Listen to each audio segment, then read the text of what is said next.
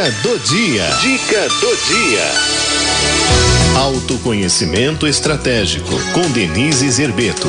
Autoconhecimento estratégico traz a minha amiga Denise Zerbeto para conversar com a gente. Denise, sua linda, boa tarde. Olá, gente linda desta rádio linda, que tem os colaboradores e as colaboradoras mais lindos, mais lindas. E os ouvintes mais maravilhosos, inteligentes. Como que vocês estão? Obrigado. Aqui Bem. na terrinha choveu. Ai, chuva boa. Tava É. precisando, viu? Porque olha, a gente passa a mão em cima dos móveis e é Tudo aquela coisa empoeirada. É. É Chuva verdade. abençoada. É. A chuva foi abençoada mesmo sábado, né? Deu uma. Não, deu uma ajudinha, deu uma ajudinha. E aí, Denise, vamos falar de quê, mulher de Deus? Hoje nós vamos falar sobre uma coisa bem polêmica, que são as Uhum. demissões. Eu sabia. Vamos lá, quem nunca, né? Quem Pois nunca é. foi demitido, quem nunca precisou demitir alguém. Olha, eu não sei o que é pior, viu? Se é demitir os outros ou ser demitido. Eu acho que é demitir os outros. Demitir os outros não é fácil, não. Mas vamos lá. É, precisa ser algo humanizado. Em primeiro lugar, eu acho que demitir alguém é sempre traumático. Então, o que a gente fala muito, né? Nos meus processos nas empresas, eu falo: olha, você tem que contratar direito. Começa daí, né? Eu sinto, às vezes, as empresas indo meio na tentativa e erro, é, contrata porque aceitou o salário, aí vê no que vai dar. E aí, às vezes, dá ruim, né, gente? Às vezes dá muito ruim, né? Às vezes a gente acaba colocando o tatu no poste, né? E aí, como é que faz, né? Nada a ver com nada. E aí chega um momento que precisa fazer uma demissão e para a pessoa, né? Quantas vezes, né? Eu já vi a pessoa entra, chega para trabalhar, a senha dela não funciona, é, porque a- o pessoal da tecnologia já teve que fazer todos os bloqueios e com razão, né? Porque é, você não pode deixar a empresa em situação de vulnerabilidade. Ah, Denise, mas eu não faria nada. Ok, mas talvez outras pessoas fariam, então você tem que criar um processo de segurança, né, para que a pessoa não consiga deletar informações. Por outro lado, eu já vi pessoas que iam pedir demissão deletarem um monte de coisa importante da empresa. Então, é claro que os processos existem para garantir a sustentabilidade aí dos negócios. No fim, os bons acabam meio que pagando pelos maus, mas isso é assim na sociedade como um todo, infelizmente. De qualquer maneira, primeira coisa, né? Precisa de um carinho no processo de contratação.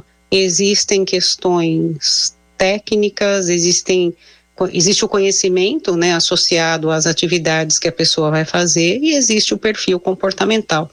Então essas duas coisas precisam ser muito bem eh, elaboradas, né?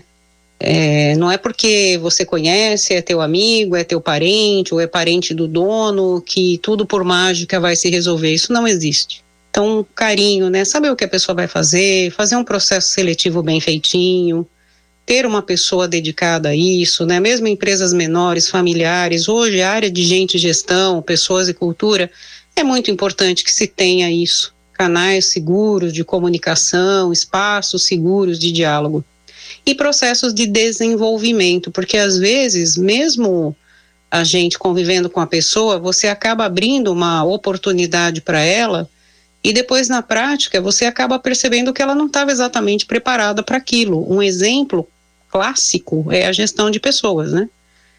Liderar pessoas é uma arte que testa você o tempo todo, testa seus valores, a sua paciência, a sua resiliência. Não é todo mundo que está pronto para isso, né? Que tem musculatura emocional. Então, às vezes, você pode perder um bom técnico e ganhar um péssimo líder.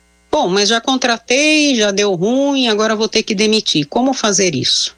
Primeira coisa, as pessoas têm o direito de saber o que está acontecendo. né? Então, é, é importante que os feedbacks, os processos de feedback, eles aconteçam e eles sejam estruturados. Essa coisa de que não, mas a gente dá o feedback aqui no corredor, isso não é feedback. Feedback é uma coisa que você tem que parar, você tem que conversar com a pessoa, você tem que ter uma ferramenta estruturada para fazer isso. A pessoa precisa saber exatamente por qual régua ela está sendo medida, e se é apenas uma questão financeira da empresa, uma redução de quadro, né?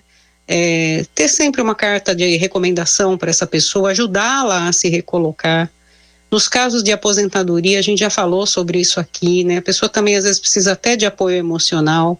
E se foi realmente algo comportamental ou uma deficiência técnica, a pessoa precisa saber, mas saber de uma forma humanizada, né? A pessoa ninguém, é, por pior que tenha, pior que tenha sido o acontecimento, merece ser escorraçado, porque às vezes a pessoa não deu certo num lugar e ela vai dar muito certo em outro. É, e às vezes nós mesmos vamos reencontrar essa pessoa em algum lugar. Então, muita atenção, né? Muita compaixão e muita humanidade para não fazer para o outro aquilo que não gostaríamos que tivesse sido feito conosco. Um beijo muito carinhoso, uma semana abençoada. Fiquem com Deus. Até semana que vem. Amém, meu amor. Um beijo para você também. Até a semana que vem, viu?